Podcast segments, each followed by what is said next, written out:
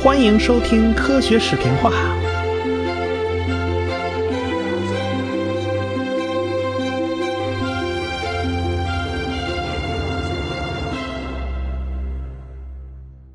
上文书讲到了寒武纪的生命大爆发，出现了很多稀奇古怪的物种。那么寒武纪以前有没有出现复杂的生物呢？很长时间内啊，人们并没有找到足够的证据。只有一些蠕虫钻过的管道，哎，这就变成化石保留下来了，也只能说貌似是蠕虫钻过的。到底寒武纪以前有没有复杂的生物呢？一时间是没人敢下定论的。后来啊，又有一个发现让科学家们就挠头不已呀，因为这不太好判断这些生物到底是什么时代的。一九四七年。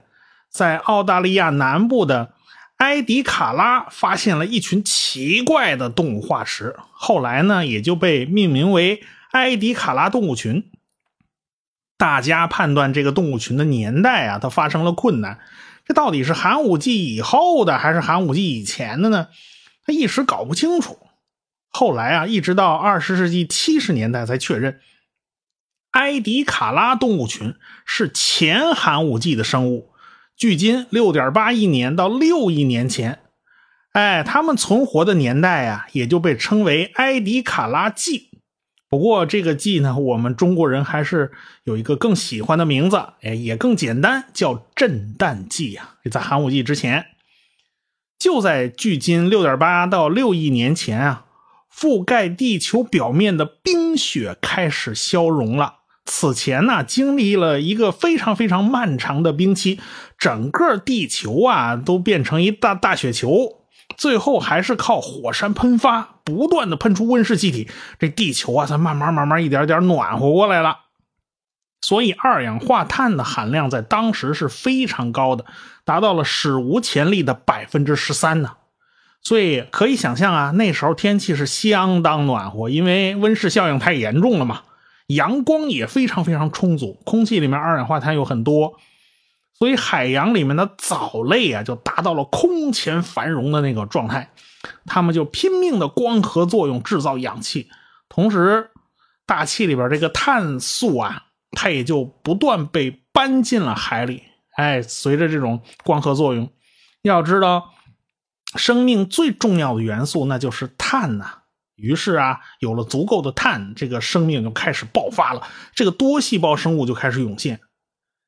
埃迪卡拉动物群里面呢，发现了三个门、二十二个属和三十一个种。当然啦，这些动物都很原始啊。他们说这是多细胞动物，哎，还真就是多细胞动物。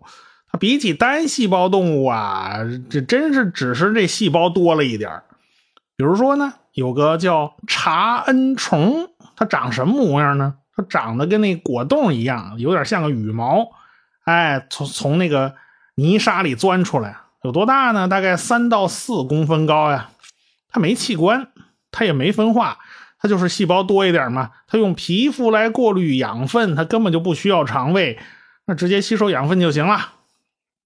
还有一种啊，叫狄更逊水母，说是水母啊。长得就像咱们现在放在门口那脚垫子，大概也就那么大吧，扁扁的，它是长椭圆啊，就是拉长的圆，这表面还有一条一条辐射状的这种褶皱啊，这个褶皱是为什么呢？它增大表面积啊，它摊平了是为什么呢？会长成这样，就是为了增大表面积啊，接触到的养分也多呀，因为它们都没有别的办法，只能被动性的在那儿等着，因此呢。这个表面积大就变得很重要了，哎，这个狄更逊水母呢，也叫狄更逊蠕蠕虫啊，它其实长得实在是就扁塌塌一一个大饼。还有一种蠕虫很有意思，它身体是左右对称的，这种叫斯普里格蠕虫的东西啊，很可能是地球上第一种对称的动物。你不要小看这个对称呐，这事儿很重要的。我们地球上的动物大部分是对称的，哎，这个蠕虫啊，虽然没脑子，但是对外界的刺激有反应。而且呢，它是对称的，什么是左，什么是右，什么是前，什么是后，它能分得出来啊。这种动物它能分出头尾，哎，这个动物啊还能够分辨它碰到的东西是沙子还是肉，它能分辨。所以呢，这蠕虫啊，它碰到那狄更逊水母啊，它就往人身上一趴，然后把那自己的消化系统啊从嘴里给它翻出来，然后呢就开始慢慢慢慢分泌液体去消化人家狄更逊水母。这狄更逊水母它也没辙嘛，它它又不能动，它就是一大肉饼嘛，它趴地下，结果它一点办法都没有。你长得再大都没用啊，只能被蠕虫欺负嘛。啊，还有可能趴在身上还不止一只蠕虫嘛。当然，也不是所有的动物都都这么被动，那只能等着被欺负。有的生物啊，就已经会用刺丝来捕猎了。当然啦，它那时候没眼睛，它只能靠运气。啊，我们有时候也看到啊，现在好像在海底还有这样东西，就海底飘着个细管子，哎，在那飘呢。万一有啥不小心，你你进了这管子呀，你碰那个壁上，你碰了哪个细胞啊，说不定啊就伸出来个毒刺，哎，那刺你一下，很细很细的小细丝儿。哎，你有这个本事，在当时就已经很厉害了。为什么？它对外界刺激它有反应啊，而且呢。细胞功能也开始分化了，哎，比如说这一根管子，它很可能啊，就内部那管子内部的细胞，它专门分泌消化液，哎，外边的它不用干这个。你看这多细胞啊，它已经开始分工合作了。埃迪卡拉动物群代表的那个时代呢，就是一个多细胞动物开始繁盛的时代，但是那时候它们都是很软的动物，没壳。啊，它不像那个贝壳什么的，有也没有脑子，所以这种东西留下化石就非常非常难。不过这也很难解释啊，为什么这些动物就消失了呢？啊，它们并没有能够留到寒武纪。有人说呀，是碰上灾难了，呃，有人说是都被吃掉了，吃光了，吃干净了。这谁吃的呢？这是对不对？那时候基本上你也不能不怎么能动弹，到底谁吃的？反正到现在为止，大家还是很困惑。所以呢，就是这个时代的动物大多数都没有延续到寒武纪。那寒武纪的生物又是从哪儿来的呢？哎，这有一种非常非常不起眼的小蠕虫化石，就引起了非常高度的重视。这还是在我国的贵州瓮安发现的，被称为贵州小春虫。这个虫子啊，真的非常非常非常非常小，只有零点一毫米大。但是这种蠕虫那是演化史上的一个里程碑。那么这种小虫有啥厉害的地方呢？在于它的三层次结构。简而言之，怎么个三层次呢？就是外边一层皮，中间一层肉，再往里头是一一圈是肠子。整个身体就是一管子结构，哎，它分了三层啊。过去虽然也有管子，好像都是一层的，哎，这三层就好办了，一头是嘴，一头是肛门，它是通的，明白了吧？这小春虫的结构虽然很小很小，但是它有一个结构完整的、有消化道的这种系统。以后的数百万年里面。小春虫的后代们展示出了无限的演化潜力，终于迎来了寒武纪的大爆发。所以，寒武纪啊，它不是无根之水啊，它不是说是从石头缝里蹦出来的，它是有来源的。寒武纪的确是有很多很多的化石让人琢磨不透啊。有一种虫子呀，就尤其让人挠头，那长得太奇怪了。因此呢，这种虫子。得名就叫怪诞虫。这个虫子有个细长的身体，长着两排尖刺当腿，背上呢还有一大圈的触手。这脑袋是个鼓起来的圆球，这怎么长的呀？这是，这没办法呀。那化石都是压扁的，我们只能看到这个压扁以后的样子，因为它都是软体的动物嘛。后来在我国的澄江动物群被发现了。有很多软体动物都被非常完整的保存下来了，而且还能够看清楚内脏结构，大家才发现了与怪诞虫长得很相似的动物。原来啊，这怪诞虫为什么看起来那么奇怪呢？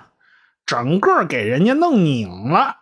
这个怪诞虫原来认为是长在背上那触手啊，那反了，那才是脚呢啊！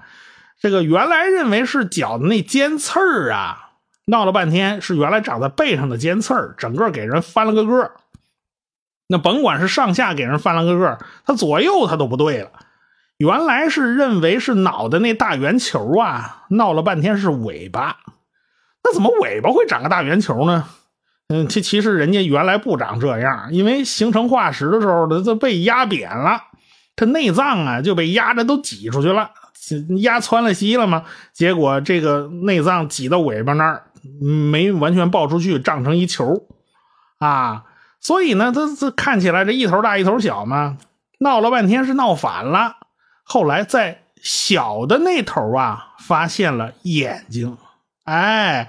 这才证明，这才是真正的头部啊！他脑袋上有两只单眼，这两只眼睛呢，非常非常非常简陋，能看见个光照就不错了，能发现啊亮了暗了，这就这就很不错了。起到的作用呢，它肯定不是抓猎物，它这眼睛看不着什么猎物，只能是哪儿亮啊哪儿暗呢，它能分辨出来。它跑到那个阴影里面，跑到阴暗的角落里藏起来，哎，这它行。想看清楚东西，那是不可能的。要知道眼睛的这种演化呀，它不是一蹴而就的，起码有六次独立的起源。当然了，也有人说那不止六次，哪止六次？起源有几十次啊！可见这种大自然呢，它它误打误撞的事儿，它也没少干。一开始啊，只是某些表皮细胞对光有反应，能看见个亮暗。后来呢，就发展到逐渐啊，好多感光细胞它凑在一块儿，让它们扎堆儿。然后呢，这个地方啊，哎，发现慢慢进化出有个凹坑，这感光细胞都在这凹坑里待着。那形成这凹坑有啥好处呢？形成这凹坑的话呢，感光细胞就可以辨别方向啊，是哪个感光细胞变暗了或者变亮了，很可能，哎，它对应那方向啊，哎，就就是目标来源呢。所以它有个分辨，慢慢慢慢就开始分辨啦。呃，那么感光细胞在这个坑里越来越多，这个坑呢长得越来越深，哎，这个口还长得越来越小，是吧？慢慢慢慢的就形成小孔成像了，哎，一旦形成小孔成像啊，里面感光细胞对图像的分辨能力它就上来了，分辨率就开始变高了，然后呢？那小孔上啊，慢慢进化出晶状体啊。那晶状体是不是还有一套操控机构啊？哎，慢慢它都进化出来了。所以呢，这个单眼就变得越来越完善。不过呢，像章鱼那眼睛啊，和我们人类的眼睛看上去都差不多啊，都大瞪着一大眼珠子。其实啊，这俩不是同源的。章鱼的眼睛和现代那摄像头感光器件啊，特别类似啊。我们知道感光那个 CMOS、CCD 啊这种东西啊，它正面是感光元件，所有的电线都是从背后走的啊，它没有一个是电线从正面出来的，它它不这么干。章鱼也是这样啊，视网膜正面是感光的，每个感光细胞的那个神经啊、血管啊，那都那都是从背后走了。可是我们人眼呢，恰恰不是这样的。要说我们人眼的结构啊，真是不合理，纯粹是凑合着能用，它就它就一直用下来了。我们人眼的感光细胞的血管啦、神经啊，都是长在视网膜正面的。你想都想不出来，这真是一个脑残设计啊！从视网膜正面就里面拉出一大把一大把神经，那你总得出来吧？他还找个地方从正面。开个口，扎个洞，再钻出来，拉到视网膜背面，拉到后边。所以呢，我们的人的眼睛啊，它是有个盲点的。这盲点哪来的？就是这所有的这这这线都从这儿出去。生呃生理课上都讲过眼睛的构造吧？大家也都应该清楚这个这这一点。我开始上生理课的时候，我也没想明白为什么这要从这儿出去啊？闹了半天，它不是从背后走的线，它从正面走的线，难怪了。人家章鱼的眼睛就没这个麻烦，从这一点上来讲啊，我们的眼睛和章鱼的那个眼睛啊，它不是同源的，它不是同一个祖宗分出来的叉儿，它是两码事儿。咱们翻回来说寒武纪，要知道眼睛的出现啊，那可是非常非常重要的事儿。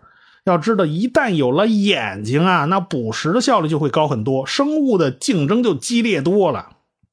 所以有人说，正是因为进化出了眼睛，所以导致竞争极其激烈，因此才导致寒武纪的生物进化大大加速，简直就跟踩了油门差不多。当然啦，生物学上的事儿啊，从来就没这么简单的，没这么单纯。不是一个简单的原因造成的这种复杂的后果嘛？那不管怎么样啊，这个怪诞虫，我们基本上搞清楚了它的真实面目。原来啊，它不是太奇怪。这种动物呢，就属于寒武纪比较常见的叶足动物。这个叶足动物啊，你基本上可以认为是长腿的蠕虫啊。寒武纪的动物呢，就已经开始出现硬壳了。有了硬壳，就可以很好的保护自己，因此留下的化石呢就比较丰富。但是这个长硬壳，你怎么打弯呢？如果身体不能弯曲，那不就不能动弹了？那也不行啊。其实啊，长硬壳也没有那么简单，是个渐变的过程。简单的长得像个管子的那种蠕虫啊，它一开始慢慢出现环节了，啊，这一个环一个环的。哎，身体是一圈一圈的，长得类似那蚯蚓呐。然后呢，慢慢演化出了附肢，这身上啊开始长出个枝枝杈杈的。哎，这多一块，这蠕动一下呢，哎，那个环节之间拉伸、拉拉拉伸、压缩一下呢，哎，还可以往前蹭。哎，随着呢，内脏器官就开始变得越来越复杂了。哎，它反正是分分节的嘛，器官呢也就变得越来越完善。过去啊，就是一层管子嘛，靠皮肤来呼吸啊。现在慢慢变大了，变得更复杂了，它就不能够再用皮肤直接来呼吸啦，可以集中起来形成一个器官，叫做鳃，可以用鳃来呼吸了。那么就不需要用皮肤来进行呼吸，那那于是就可以慢慢的进化出硬壳了嘛，对吧？皮肤就可以变成硬的。所以在长出硬壳之前。身体结构已经比较完善了，身体也分了很多节儿，那么身体弯曲肯定是不不在话下了，是吧？你一节一节都可以都是可以弯的嘛，马某一节长硬了不要紧的嘛。所以顶盔冠甲的节肢动物就开始出现了。一开始啊，大家认为寒武纪的动物都是些小型动物啊，都是小贝壳啦，什么找找个虾米啦，找个三叶虫啦。他们就找到了一只长得非常像虾的化石，呃，这块虾的化石啊，只有身子没有脑袋，那脑袋哪儿去了？天知道啊！这化石通常采出来的时候都不是太完整，一看这化石啊，那痕迹很清楚，一条弯弯的身子，长了好像好多个腿啊，怎么看都像个虾，但是它没脑袋，这形状长得还有点奇怪。于是给它起了个名字，叫做奇虾，叫奇怪的虾嘛。后来，哎，又发现了水母的化石，这是在布尔吉斯发现的。这个水母啊，还长得真像个菊花，这一圈的叶片中间有一窟窿啊。是后来呢，又发现了一个大海参啊，这海参长得也挺奇怪的。反正大家就觉得这寒武纪的生物怎么长得都怪模怪样呢？而且呢，没什么规律，好像各种各样的种类都非常多。哎，这怎么回事啊？这几个生物啊，就是如此，长得非常没有逻辑，你知道吧？直到多年以后，剑桥大学地球科学部的教授，杰出的三叶虫专家叫惠丁顿，检视了加拿大寒武纪化石标本，其中有一块啊。保存的并不是太完好的大型标本，让他无比震撼。这四个物种竟然在同一个动物的身上依次出现了，那些风马牛不相及的家伙能够拼在一起啊，形成了一个巨大的生物体。一个脑袋前面长着两个附肢，过去被误认为是一只虾，其实是一对附肢啊。就是那奇虾那虾呀，原来只是人家一那嘴嘴嘴前头一个很小的很附肢，那附肢是负责往嘴里划拉东西啊。这过去认为是菊花的那个呢，它其实就是嘴。这东西身体是扁平的，前后分成十一节儿，每节儿上边两边有扁平的那种叶片。哎，越到中间这叶片越宽；越往两头呢，叶片越短。这些叶片是可以划水的，所以这只动物是可以在水里面高效率游动的。它的体型是寒武纪最大的，因此它也是寒武纪的王者。那怎么办呢？管它叫啥呢？只好就把那奇虾的名字给拿过来了，就管它叫奇虾呗。反正它也应该算是个节肢动物啊。那什么其他那个什么海参呐，什么水母啊，这名字都给别人用了啊！这本来就一个动物，它不是那么多种动物。现在呢，发现的最完整、最清晰的奇虾的整体化石啊，是在我国的澄江动物群。那长得真是太奇怪了。二零一一年的时候，奇虾的复眼被完整的发现了。他那个大眼睛啊，已经是相当的完善，拥有一万六千个水晶体啊，那复杂程度啊，可以与现代的蜻蜓相比啊。那他有这么大个眼睛，那捕猎就相当厉害，而且他这眼睛进化的也是非常非常成熟的。有人呢在粪化石里边发现了三叶虫的碎片这这这粪粪还能成化石啊？是啊，他他他保留下来了吗？那那你要怎么办呢？这个里边就发现三叶虫碎片，想来想去啊，是谁谁吃了三叶虫给拉出来的？是不是？那能咬死三叶虫的，好像也就是这奇虾了。想来想去也没有其他人，就是他。那别人也没那么大本事啊。过去啊，认为三叶虫的复眼是最灵敏的，现在看来啊，奇虾要比三叶虫的复眼灵敏三十倍啊。而且后来还发现啊，不少三叶虫的化石上有咬痕，现在想来也应该就是奇虾给咬的。不过啊，要知道啊，奇虾不是一个物种啊，人家是一个大家族。哎，有人分析，其中有一种奇虾，好像那嘴呀，它不是咬东西的，它好像是吃浮游生物的。也有人认为啊，奇虾这个嘴它是吃软乎乎那种软体动物的，这三叶虫太硬，犯不上去啃这硬壳啊。所以呢，到现在这奇虾到底是个顶层的掠食者，是非常凶猛的，专吃乱七八糟各种各样硬壳动物的，还是说呃是个专门捞浮游生物的，吃软乎的？这现在到现在还没有完全定论。因为我们都没没没亲眼见过它到底是怎么吃的嘛，只能猜呀。当然，三叶虫呢，它也是一个大家族，它也不是一个物种。反正啊，这个奇虾存在了大概一亿年，最后还是灭绝了。